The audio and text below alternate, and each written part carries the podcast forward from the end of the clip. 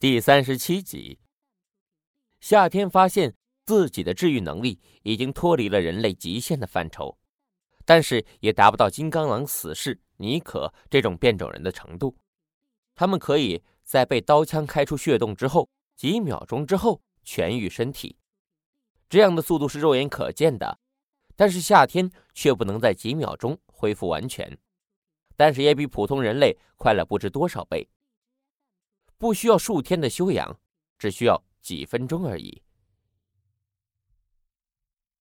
夏天休息了半晌，支撑着身体，拎着枪械，摇摇晃晃的飞了出去，再次回到那个让他心碎的地方，飞回了刚才的建筑之中。血泊之中躺着那被夏天拽回来的尸体，尼可。我的天！夏天的内心好像被狠狠的敲了一记闷锤，沉重的让其透不过气来。即便是他见惯了各种各样的尸体，但是那些在夏天眼中只是单纯的任务目标而已，而面前的这具尸体却属于他内心真正在乎的人。胸膛被射穿的尼可软躺在血泊之中，大片大片的血肉淋漓，画面。极为残酷。那层宛若星辰的眼眸也失去了光华，没有任何生命的气息。夏天就这样静静的守护着尼克，眼睁睁的看着那血肉模糊的胸膛长出白嫩的皮肤。最终，在夏天默默眼神的注视下，尼克猛地睁开了双眼。在电闪雷鸣的帮助之下，夏天看清了。那一双如星辰般璀璨的眼眸，整个世界感觉都明亮起来了。尼可看着跪在自己身前的男子，微微笑了笑，一手轻轻的扶上夏天的脸颊。没事吧？不问胜，不问负，不抱怨，也不要赞赏，不问任务，不问目标，睁开眼的那一刻，只是询问夏天的安危。一句简简单单的话语，足以让夏天明白他的心意。夜色下，一辆破旧的汽车急速飞驰，在滂沱大雨中消失的无影无踪。半个小时之后，夏天扛着达尔文的身体走进了一栋公寓大楼之中。这世界末日般的景象让哈莱姆区陷入了死寂。这栋大楼同样如此，死气沉沉的，没有声息。夏天在三层随意的挑了一个公寓，一手按在门把手上，轻轻的运用着能力。几秒钟之后，门把手响起了突兀的声音，从内侧开启。一众三人走了进来。漆黑的公寓静悄悄的。在夏天和尼克仔细检查之下，并没有发现居民，倒也省了一些麻烦。夏天将达尔文扔进浴室，迅速的重刷了一遍。达尔文刚才遭受街头混混的毒打，刚刚又淋了大雨，他只是一个普通人，经受不起这样的折磨。帮助达尔文清洗完毕之后，夏天将他的身子包裹上浴巾。扔进了一个卧室之中，盖上了被子。无意间看到了床头上贴着的小卡片，上面写着一些亲昵的话语，偶尔夹杂着一些小表情、小笑脸。看得出来，这是一个和睦的家庭。夏天愣愣的看着几张卡片出神，良久才收回目光，走出卧室，四处望了望。看到了散落在地上，尼可扔得横七竖八的碎烂的衣物，也看到了浴室中那朦胧的身影。夏天身体还被冰凉的雨水浸透着，超强的身体素质帮助他，并没有让他浑身发抖，但是依旧非常的难受。刚才一心帮助达尔文的夏天也忘记了自己的情况。忙完了正事的夏天也感觉到一丝凉意，看着模糊玻璃内部那热气腾腾的浴室，还有那个曼妙高挑的身影，夏天又一次轻声的问自己：“我应该这样做吗？”他的意思已经表达的比较明显了，但是两人早就已经是一个利益共同体了，任何一方受到损害，另一方都会受到牵连。夏天眼神闪烁，不断的思考着：我有必要将这样的关系改变吗？有必要把它上升到家人的高度，强行给自己多增加一份责任，多一分？更深层次的挂念吗？可是，如果我依旧毫无行动，真的能对得起他的付出吗？而且，在我经历这一切之后，我真的能眼睁睁的看着他投入别人的怀抱吗？是的，他在自己的队伍中，他也许一生都不会接受那些普通人的情感了。但是，长久以后，在迟迟得不到自己回应之后。他依旧可以是那个忠诚的队员，但是也可以去寻找新的猎物，这并不矛盾。在这个极度开放的社会里，一切都有可能发生。我真的能够忍受别人碰他吗？归根结底，夏天的心给予了他一个明确的答案。默默的站在浴室门口良久的夏天，终于有了一丝动作。一手搭在了门把手上，本以为需要用蛮力才能打开的夏天，却惊讶的发现，这门并没有锁。走进了充满雾气的浴室，温度立即高了起来。夏天看到那熟悉的身体，在妮可成为变种人的改造过程中，夏天对这具身体已经熟悉的不能再熟悉了。妮可没有丝毫反应。依旧在清洗着长发。夏天却不相信他没有感受到自己的到来。相对于热水淋着的皮肤来说，夏天那只右手是无比的冰凉的。轻轻的握在了妮可的手臂上。一时间，妮可睁开了双眼，身子好像被石化了一样，一动不动。就这样的动作，默默定格了十秒。没有回应，也没有抵触。夏天已经知道了答案，手一拽，猛地把那具火热的身体拽入自己的冰凉的怀中。他的眼睛很美，湛蓝色，蓝的晶莹剔透，夺人心魄。夏天第一次如此近距离、仔细的看着那双眼睛，他永远忘不了刚才的那一幕。在漆黑的环境下，在电闪雷鸣的帮衬之下，在妮可睁开双眼的那一瞬间，夏天仿佛看到了璀璨的星辰。那一刻，整个世界是如此的明亮。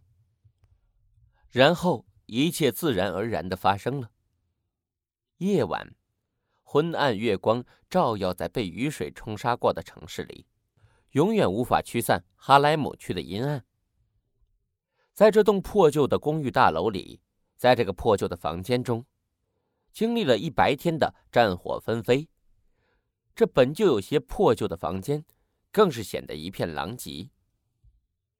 拥有着强大自愈能力的妮可，仿佛没有经历过死亡一样，疯狂的索取着，享受着生命赐予她的美好。自愈能力稍弱的夏天。不遑多让，漫长的一个上午让他的身体已经痊愈了。对于眼前的女人，夏天的情绪是复杂的，感激的、愧疚、赞叹，各种各样的情绪敲打着他那颗九头蛇的心。接纳了妮可之后，夏天清楚的知晓，他的生命中不可避免的多了一些色彩。耳边。悠长的呼吸声和那沉稳、富有节奏的心跳声，清楚的告诉着夏天，他还在熟睡，他累了，很累。也许他会这样一直睡到明天早晨，但是这并不是夏天想要的结果。所以夏天轻轻的揉了揉女人那迷人的长发，他要趁着夜色离开纽约。动作过后，夏天默默的看着天花板，脑海中知道应该怎么做的他，和实际行动大相径庭的他，泾渭分明的对立着，这也导致了此时的夏天，内心非常的矛盾。九头蛇告诉他，他不应该这样做，不应该在工作和任务中加入其他没必要的情感因素，这是非常不理智的。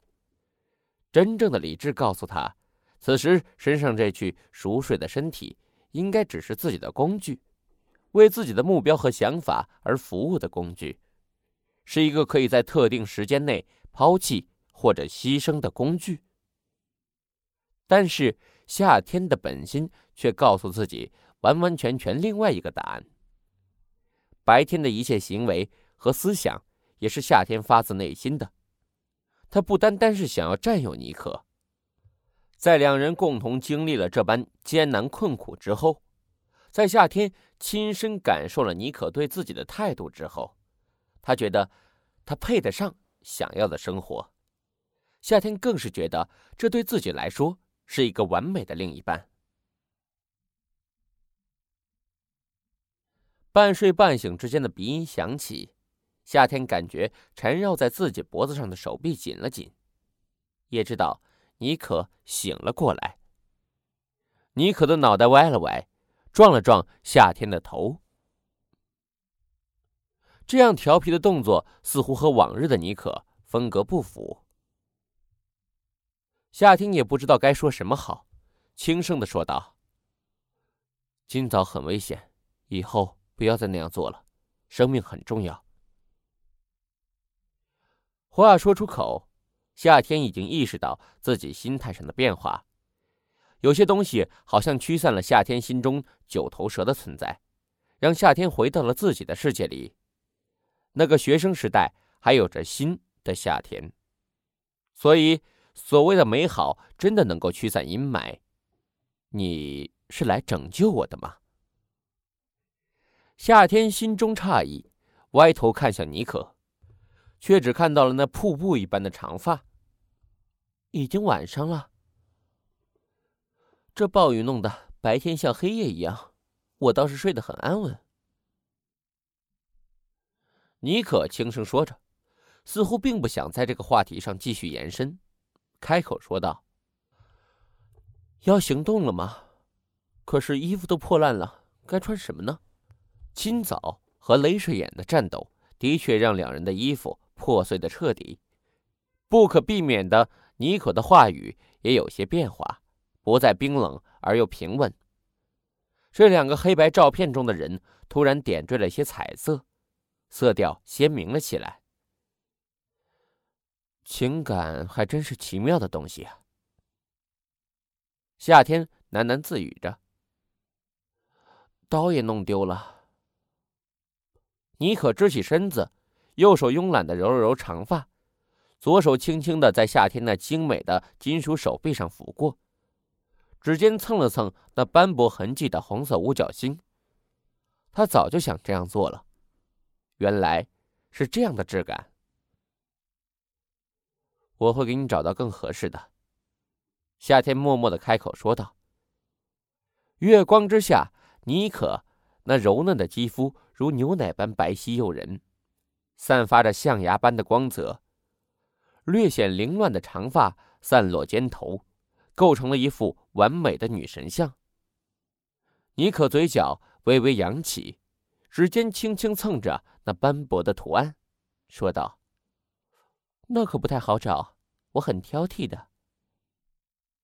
夏天仰起头，看着眼前这位用着近乎摧枯拉朽的方式闯进自己内心的女人，最终还是点头微笑了。时间决定你会在生命中遇见谁，你的心决定你想要谁出现在你的生命里。你的行为决定了最后谁能够留下。这几句话放在两人的身上是如此的契合。早在两周前，不，算上今天，也就是十五天前，在夏天回到纽约准备开始剿匪任务的那夜，夏天就已经授意麦克去远离纽约城的地方寻找一个合适的住处，并且着手搬家。那个时候，夏天已经给自己找好了道路。今天早上发生的一切都超出了夏天的预料。教授死了，镭射眼死了，暴风女也死了。无论夏天的初衷如何，镭射眼和暴风女都死在了夏天的手中，这一点是毋庸置疑的。而教授也是因为夏天的关系，阅读了夏天的记忆，从而脑死亡的。所以，夏天并不认为 X 战警能够放过自己。夏天倒是有一个选择，用最后那一枚光球回到复仇者世界，但是夏天犹豫再三，并没有这样做。原因主要有两点：第一，就是光球的稀有程度，夏天并不想将那宝贵的光球浪费在穿梭世界当中。等级四的物防已经给夏天一个巨大的惊喜了。毫无疑问，随着物防的能力越来越强，夏天完全能够成为一个拥有自愈能力的变种人。强行给自己的变种能力增加一项，这简直是不可思议的。而模板还有一个好处，就是它并非真正的变种能力，而是模板赋予的能力。也就是说，无论在哪个世界。那些限制变种人能力的药剂，甚至包括有着特殊能力的变种人，比如水蛭，都无法将夏天体内的身体自愈能力消除，这是非常逆天的。第二个原因就是因为九头蛇了。无论夏天的实力再怎么增长，他永远不会低估九头蛇的能力。那是一群行走在黑暗之中的杀手，无论如何强大的人。只需要一个小小的机会，都有可能死在他们的手中。夏天作为九头蛇组织中最特殊的人才，必然被九头蛇满世界的翻找着。那个连神盾局都能够渗透的一干二净的组织，夏天不相信自己能够隐瞒多久。到那个时候，自己的团队势必会引来九头蛇的照顾，而留在这个副本之中。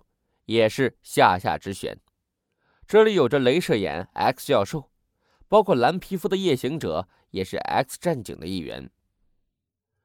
各种各样的迹象表明着，这个副本应该是以金刚狼穿越回1973年之后，改变了时间线，以新时间线为基点发展的故事线。